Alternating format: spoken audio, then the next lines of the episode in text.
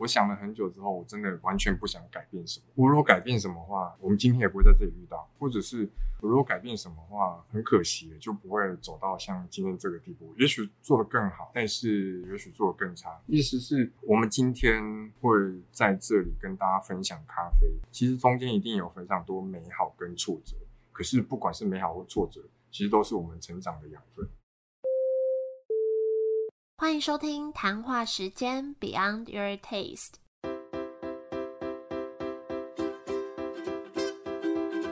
我是佩佩，谈话时间是我和 Irene 创立的美食平台，我们将会在这里挖掘美味餐点以外的小巧思与故事。今天要介绍一家咖啡厅，叫做引路咖啡。但我觉得这家跟我平常去的咖啡厅很不一样。第一个是它非常专业，只卖精品咖啡。等一下就可以听到老板对咖啡这块的态度跟坚持，不只是对待来这家店的客人，还有他们其实也有在卖咖啡豆给经营咖啡店的人。所以在对待客户上面也是非常认真的，在把关每一个步骤的品质。那这集虽然只有短短的三十分钟，但是是我觉得内容非常丰富，大家也可以去看我们网站上这集的专栏文章。那如果你是对咖啡有兴趣的人，跟如果你是很在乎品质的人，你一定也会喜欢这一集跟引入咖啡。那我们就欢迎老板 Ryan。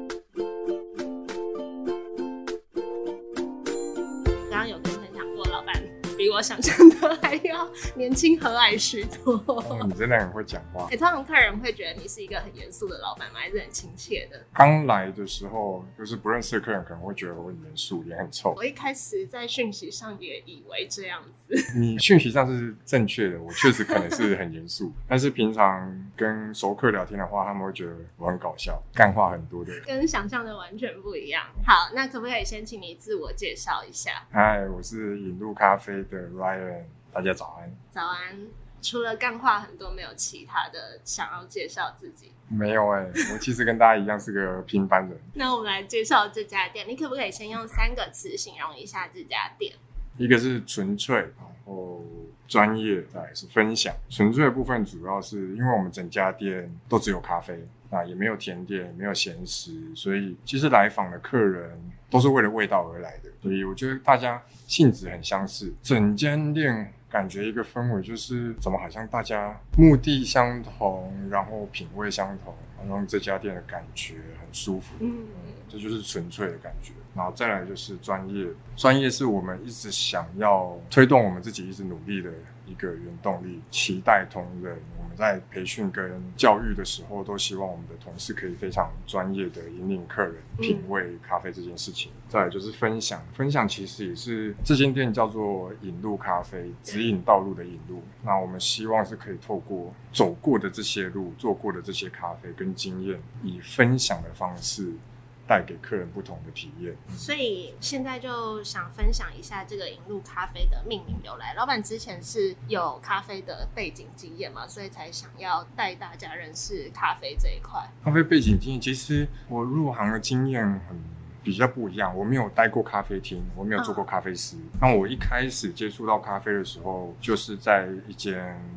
咖啡的教学教室里面去打工打杂而已，渐渐的才会开始教学的经验，这就是我的咖啡背景。其实我没有在咖啡店上班过。那为什么那时候也会想要开这家店，甚至命名引路来做教学这件事？一开始是以教学为初衷吗？对，其实一开始我们找店面的时候，有找二楼啊，有找一楼都有，主要是想说，那我们如果主轴是教学的话，其实房租不能太贵，有可能会压垮我。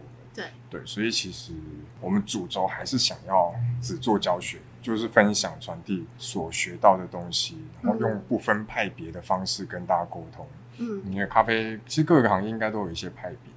那我们只是想说，用比较客观科学的方式去解释咖啡这件事情。嗯，那后来为什么会变成一个有点像咖啡厅的感觉？就如如同你之前来看到的引入咖啡的样子，它是一个很漂亮的三角窗。是啊，我们当初找到这间店面的时候，觉得哇塞，这个很屌哎，这个店面 就是很都是玻璃的。对，都是，而且我们来看的时候就是玻璃的，所以我也不用想象，我是没有想象力的人，就会直接看到这个状态，就哇，这个状态很漂亮哎。想象力的，对，没有没有想象，没有想象力的。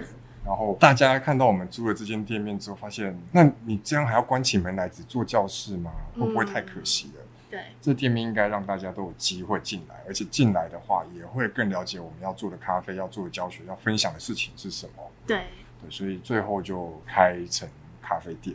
而且这个商圈算是有点像在住宅区、老住宅区里面的商圈，然后你这样子一片透明窗，又是在三角窗的地带，其实蛮显眼的，大家应该会蛮好奇里面在干嘛的。对，但是因为年龄层比较高，所以他们也不太敢进来。哦，就是你的客人是会特地从外面过来的，就是别的地方过来的。对主要都是外地客比较多，当然假日会有一些邻居会下来喝咖啡或接待朋友的时候会过来。那你会觉得这是一家怎样的咖啡店？就是它整体上来想要带给大家什么感觉、风格啊之类的？一句话解释的话，我们希望是带给大家严谨但不严肃的咖啡店的感觉。嗯，不能吵闹讲话。对啊，对啊，完全都不能出声音啊！出声音我就赶出去。没有啦，出声音哦。我们不是，我们比较不像那种比较有个性的店。我们其实很希望大家来这边，很像来到住宅区嘛。那你下来。或者是你好像来到家里的客厅，因为今天 Irene 在场，你看他刚刚走路都要垫脚尖。哦，对啊，你看 严谨，就是大家来这里要小心。没有啦，真的没有。其实大家一进门就会感受到我们不严肃这件事情，因为我们都要求我们的。同事跟包含我自己，就是客人一进来，我们就会很快速，甚至要在他还没推门的时候，尽量就可以达到门前去迎接。我很要求这件事情，哎，我我非常要求，比如说我自己在营业的话，客人一进来，或是我眼睛瞄到客人要来。我就要眼神要交流，对对，然后要很快速的在他一推进来之前就跟他说：“哎，您好。”至少要打声招呼。我我不希望他是一个很自私的说：“你好，欢迎光临。”对对对。但是就是一个很亲切，毕竟他我们希望是一个社区咖啡馆。大家进来都是一个比较没有压力的状态，嗯，但是不能出声音就是，没有了。所以我后来就比如说自己到其他店里用餐啊什么的，有时候觉得 甚至你很明显的走进来，也没有人要跟你 hello 的话，对，就会感觉有点就是进来，如果他客人不知所措，我就会很生气。对，我们会尽量避免这件事情发生，然后让同事们就会快步的拿到拿到了 menu，然后迎上前说今天是想要内用还是外带之类的，就是快速的让。让客人体验到说我们在乎你来访。那你觉得这家店的咖啡啊，跟其他咖啡厅最不一样的地方在哪里？录音前，你们曾经有帮我们下一个注解。精品咖啡的超级精品，嗯，我对这个注解觉得很精辟，但有点害羞，好像是我们在做的事情，但这么直白的讲出来，说自己是超级精品。对，其实都稍微解释一下这句话的话，有点像是举个例子，其实每年产季的时候啊，咖啡的产季就会很多，台湾有很多贸易商，他们就会带着生豆的样品来到我们店里，然后让我们去测试，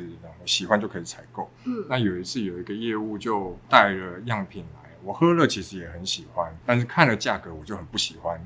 我就会问他说：“为什么你们每一次拿来的样品都这么贵？”他也很直白的告诉我：“因为便宜的引路都 对，引路都不会买，看不上眼。”我心想说：“怎么会这么直白？” 我说：“其实也是，当然我很期待有一些 CP 值意外的高的产品，但通常这种东西还是少，因为原物料这东西就一分钱一分货。”要说举这个例子，其实也是不是要告诉贸易商业务以后只要拿贵来就好了啊？其实是引入在采购原物料的时候，一直以来都是品质先决这件事情，所以价格成本在我们来说不是不考量，但它不是最重要的。嗯，对，所以毕竟你要做精品咖啡的超级精品，其实这件事情原物料占了非常非常高的比例。你只要你只能选最好的、最优质的东西进来。那我自己觉得，如果我选到了一个非常好的原物料的话，其实它还不完全定义了精品咖啡这件事情。甚至你要做超级精品，精品咖啡定义完整，要到客人喝进口中才会完成。所以我买了好的原物料，我必须要很好的去烘焙它，去做测试，然后最终还有品管，嗯，再来就是萃取。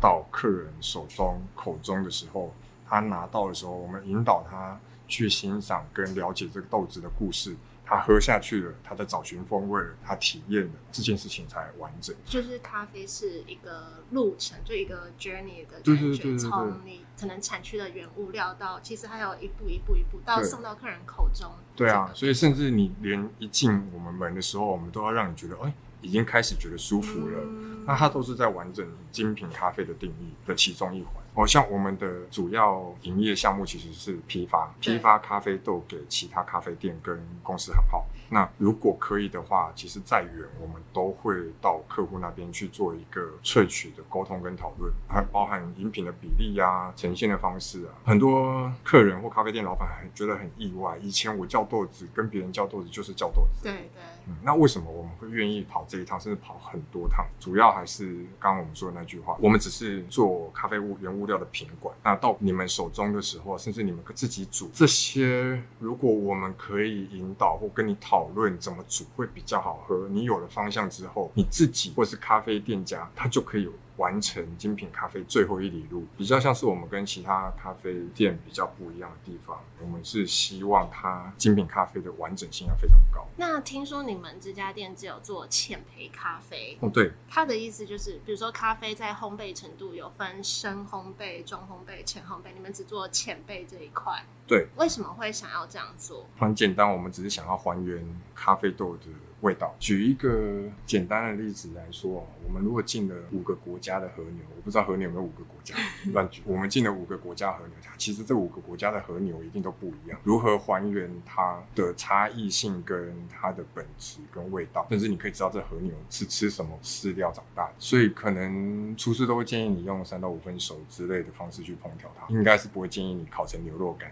嗯，有点像是这样状态。我们常态性会提供至少三十支的单品在我们的豆单上面，尤其耶加雪菲可能就六七支，你怎么知道耶加雪菲六七支之间的差异？嗯，所以我们必须透过浅培，它其实不是一种我们要标榜浅培才是精品咖啡，我们是透过浅培这个手法。呈现每一支咖啡豆的不一样的地方，我自己也会喝中焙，也会喝深焙，但我也欣赏他们。只是如果哪一间咖啡店有透过不同的烘焙方式的咖啡豆，呃，去呈现他们风味上的变化，那我觉得那是店家的选择。我们的选择就是只透过浅焙还原咖啡豆的本质。那你可不可以介绍这家店啊、呃你觉得最有特色或者最推荐的豆子？这个问题真的是想很久，都是我的孩子啊，我要怎么推荐？对，但你觉得我就来这一次，我就不会再来了。你要给我喝什么？我我直接说好了，最有人气的其实是哥斯达黎加的音乐家系列的咖啡豆。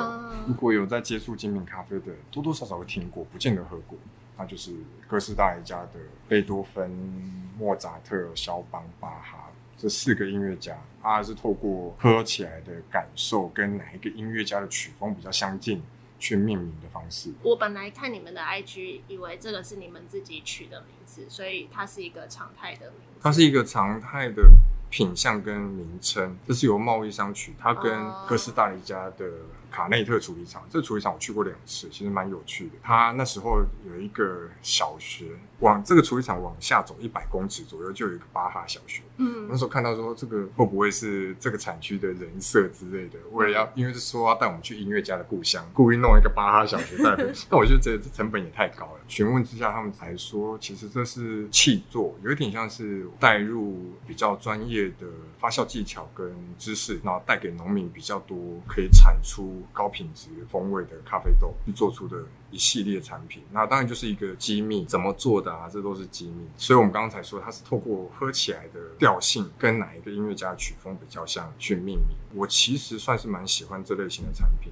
用常态性的产品，因为它每年都因为个性已经定了，那你每年就要想办法做出符合这个个性的哦豆子。是这样子。因为咖啡豆有些人会追庄园，然后这个庄园今年好好喝哦，明年我又看到这个庄园，我就非买不可。其实你怎么能保证明年这个庄园其实没有缺水，没有任何状况？嗯这个不是我们不是追庄园，我们是追咖啡豆的风味。那这种相对常年性的产品，它就想办法要进入这个风味，符合它的调性，所以它其实很努力在做这件事情。这种产品通常比较稳定一点，当然每年还是有一点不一样。然后我看你们还会让客人猜，比如说这只豆子是，比如说它是贝多芬还是莫扎特。哦，对啊，但哎，有有一次我们是给大家各个不一样的我们音乐家就是贝多芬、莫扎特、肖邦跟巴哈。我们贝多芬我们提供了 A、B、C 三种选项，让大家猜哪一种哪一个才是真的贝多芬。那我们就想办法去找说跟贝多芬很像的豆子，来去混淆大家。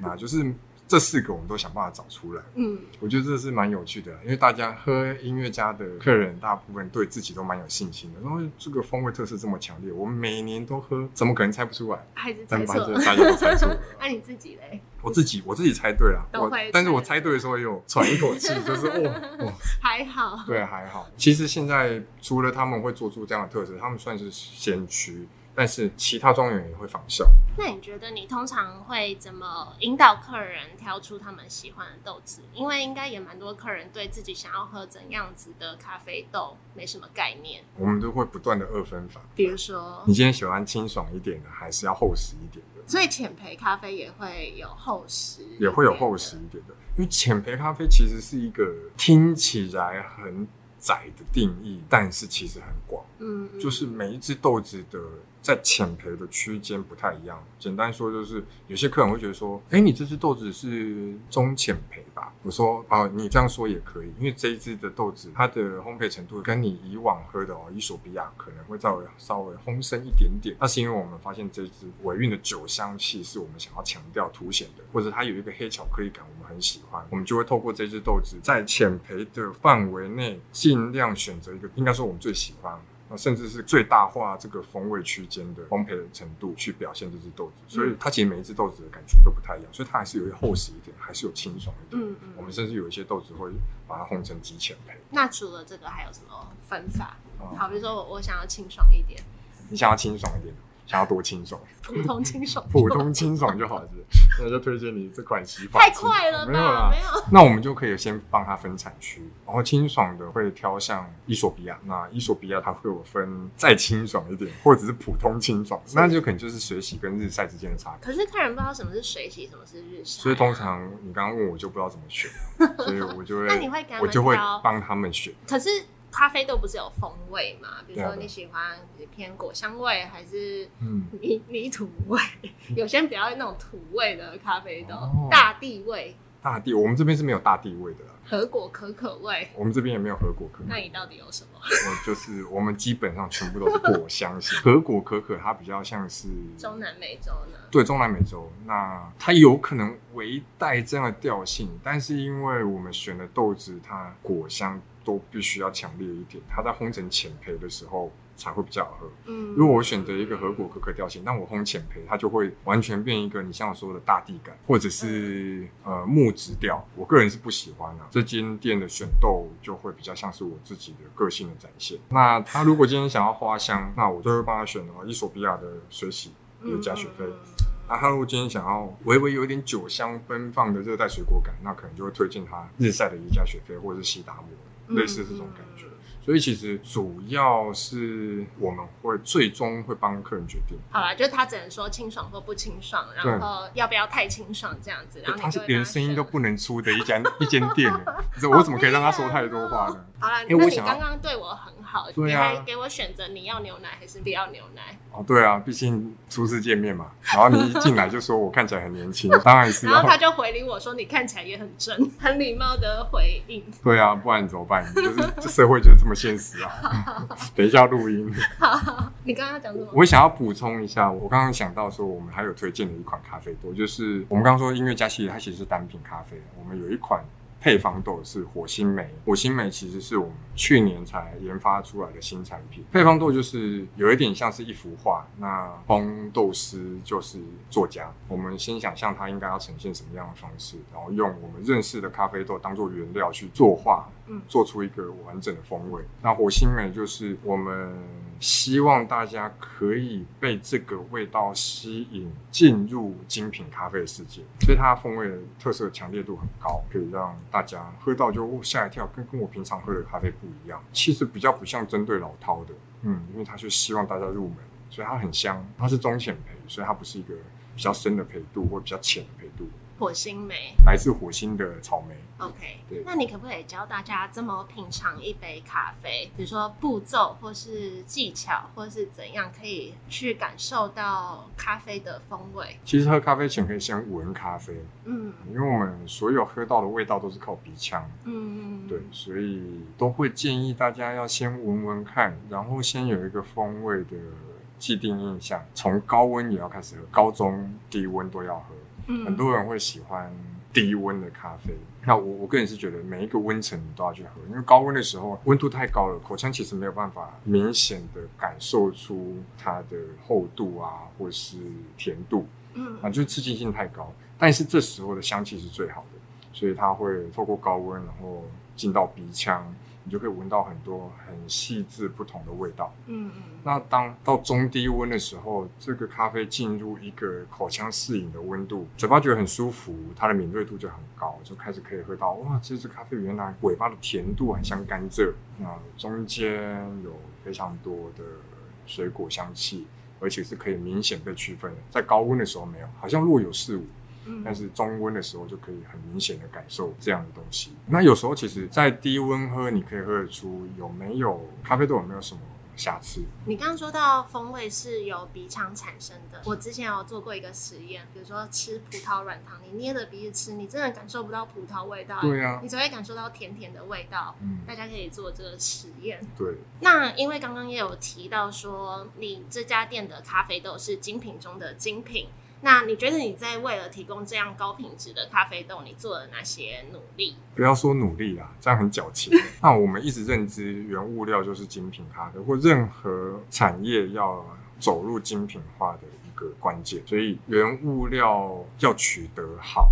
要取得非常顶尖的原物料，其实其实我觉得关键在于样品数。如果你今天只有给你十款咖啡豆，你要选出顶尖，你就是十个选一个嘛。那如果我今天有一千个样品，我要选出一个，我就是海选的概念，我可以从更多的样品数里面选择更多的东西。对，这也就是我们一直以来想要往跟贸易商培养好的关系，跟产区培养好的关系，我们才可以取得更多、更优质、数量更大样品数，然后从中间取得最好的。哦，然后有听说你甚至飞到中南美洲的豆庄园自己挑咖啡豆。疫情前，我们每年大概都会飞产区一次，在产区的样品测试的时候是非常夸张的，是每天早上八点吃完早餐就进杯测场，嗯，九点开始测到傍晚，就是下班时间。你这样还喝得出来这些差别哦？可以啦，因为一定会开始迟钝，可是反正是海选嘛，讲难听一点，有一些阿萨布鲁的，你就会很快速的略过。哦你一定会哦，这个海选歌手的时候，哦，这个声音超级清亮，或者我们在喝到这杯、闻到这杯咖啡的时候，哦，有点醒来的感觉。那我们等一下就是可以关注这个嗯发展的状态。所以其实海选就是一定会有很多参差不齐的状态。不过你就是海选嘛，你一定是挑最有特色、最亮眼的那一只。我觉得这倒是还好。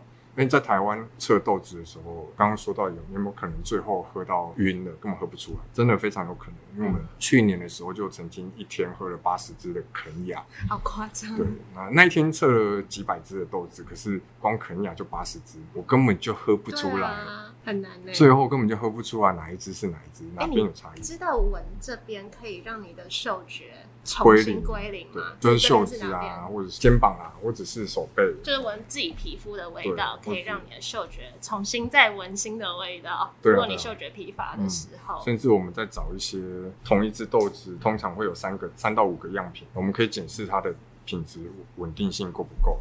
那有时候会觉得好像有点不一样，我们就需要归零一下自己的味嗅觉。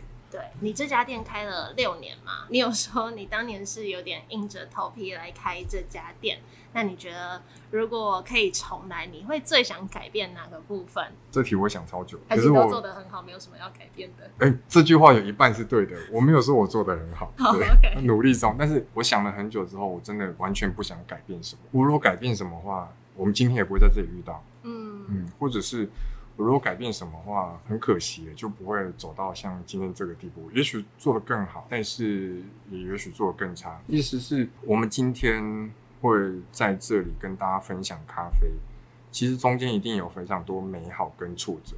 可是不管是美好或挫折，其实都是我们成长的养分。嗯，这其实真的不是讲很矫情的话。哎、我觉得我最近遇到很多人，他们的观点都是这样、哎，包括我自己也是这样。我就觉得没什么好后悔或做错事情的，因为就像你刚刚讲的，这都是成长跟养分。我们之前有曾经有很挫败的呃一些投资经验，可是最后竟然换到更多的营业额。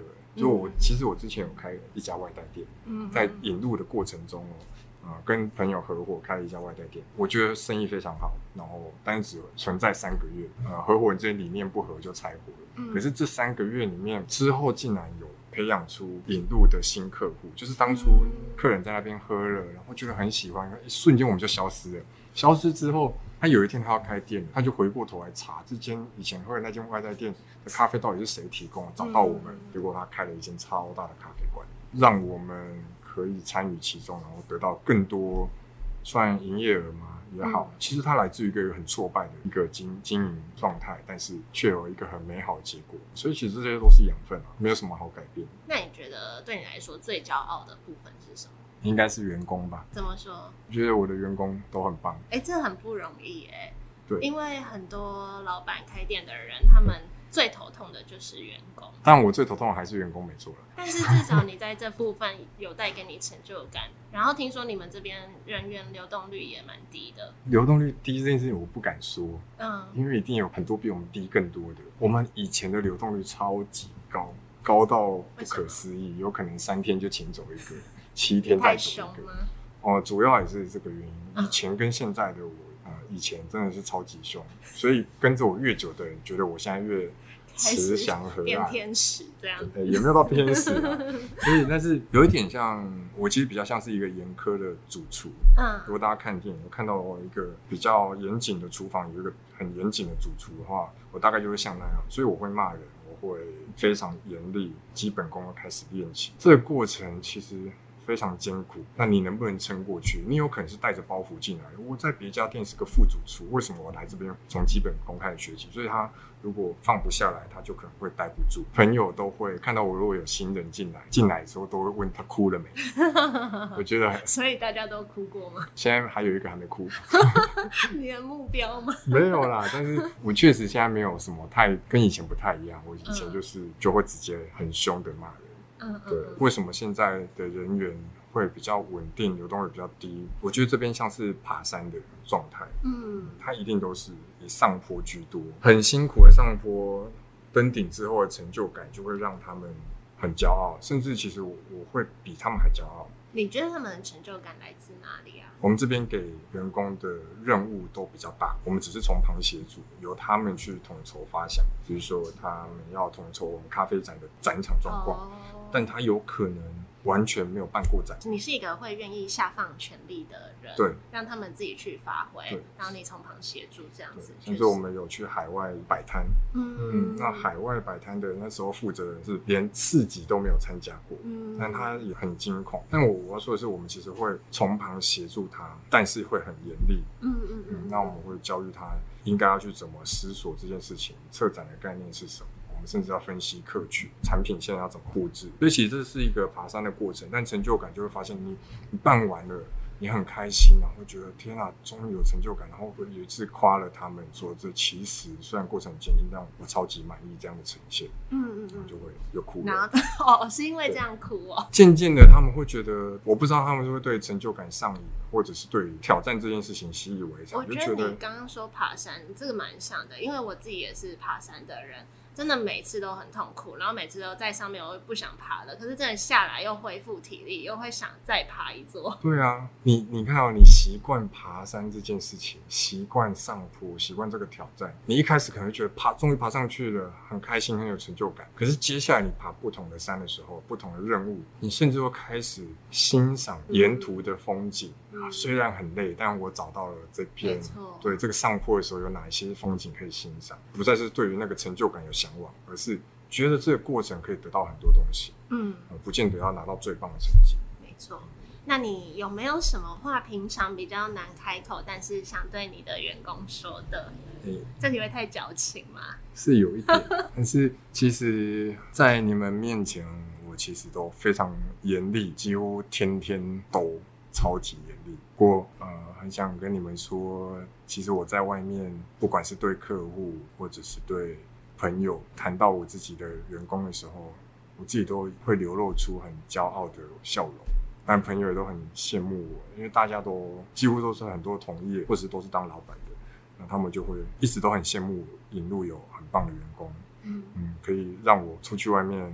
拍拍照，非常棒的分享。那你可不可以再次跟我们介绍这个品牌，或是有哪些地方可以找到你们？好，我们是引路咖啡，指引道路的引路。那可以追踪我们的 IG 或 Facebook，就搜寻引路咖啡就可以了。我们在台北市信义区，然后捷运的永春站，那走路大概五到七分钟就可以到达。然后我们营业时间是周三到周日的。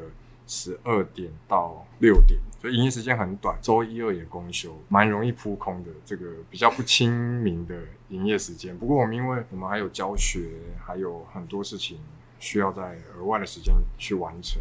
那我们周一、二公休其实也没有休息。嗯，我们还有我们还有烘焙厂要去做一个商业客户的烘焙。嗯，这其实是大家都觉得我们好像做兴趣的，但其实很希望大家来店里喝喝咖啡。那你就会理解，其实我们虽然营业时间很短，但其实可以感觉出我们要花很多时间准备这样完整的状态。好的，欢迎大家来这家严谨的引路咖啡喝咖啡。那也祝福老板经营顺利，谢谢，员工不要被你吓跑。对，说你很正，真的不是客套的。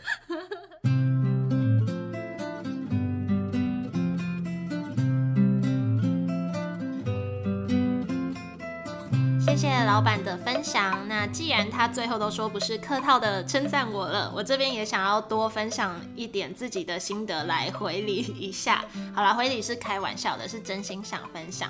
老实说，我在访谈前对这家店没有太多的感觉，因为太多看起来很专业的咖啡店了。但是从访谈的前后跟老板在聊，除了在节目提到他要求客人进门要马上招呼，或是我们在闲聊的时候也有聊到。要求员工牛奶一用完要马上冰冰箱，其实这些动作都很细节，但是大家如果仔细去观察的话，这些都是很多人会忽略的，或是很多人会觉得没有那么重要。但这些其实也是以前我在工作的时候会很要求的事情，所以就蛮有共鸣的，跟感觉这是一家很值得信任的店。再来，其实我不算精品咖啡的客群，但是我访谈完就喝了老板在节目提到的。火星梅就是那只配方豆，我是真的有很惊讶的感觉，就是真的有被吸引到。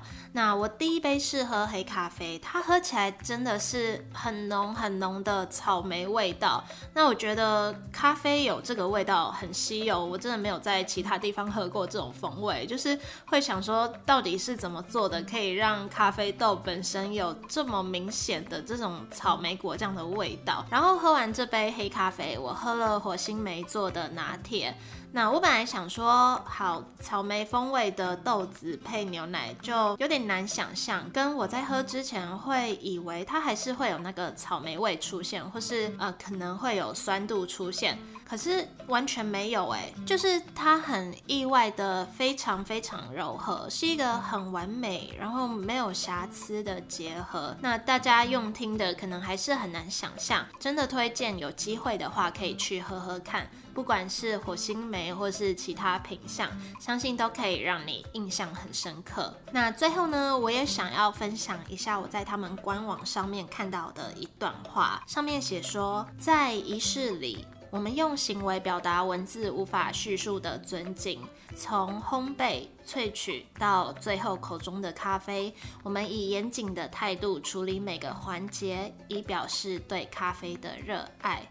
那我相信大家听到这里，应该也多多少少可以感受到我在制作这一集节目的感动吗之类的心情。那我觉得很认真的店家就很值得被认真的对待。我也知道，虽然我的影响力或是谈话时间的影响力还不大，但我觉得用我小小的力量来传递这些好的事情、好的东西、好的人，就是我在做这个节目的意义。好，那今天。节目就到这里，谢谢大家播控收听。那我们有时候都会跟合作的店家做一些活动，都会在谈话时间的 IG 上面公布，欢迎大家去追踪。不只是看活动资讯，其实每一篇贴文，Irene 也都很认真的在制作跟分享他自己的想法。那也希望你喜欢今天这一集的节目。如果喜欢的话，也可以多多帮我们分享出去，让更多人听到店家的故事，或是在 Apple Podcast 上面帮我们打新评分留言，告诉我们你的心得跟想法。那下一集也会是很精彩的分享，先预告一下，大家要记得回来收听。我们就下周再见喽，拜拜。